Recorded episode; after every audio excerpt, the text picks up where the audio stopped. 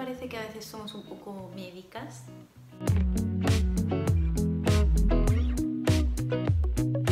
Preferimos darle mil vueltas a todo lo que puede salir mal en vez de, no sé, centrarnos y focalizarnos en todo lo que puede salir bien.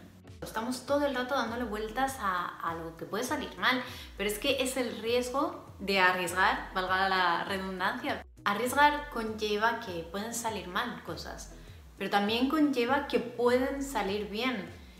Lo que pasa es que por algún motivo, por alguna razón, nos han enseñado desde hace años a, a tener más miedo que a creer en todo lo bueno que puede ocurrir a la hora de arriesgar.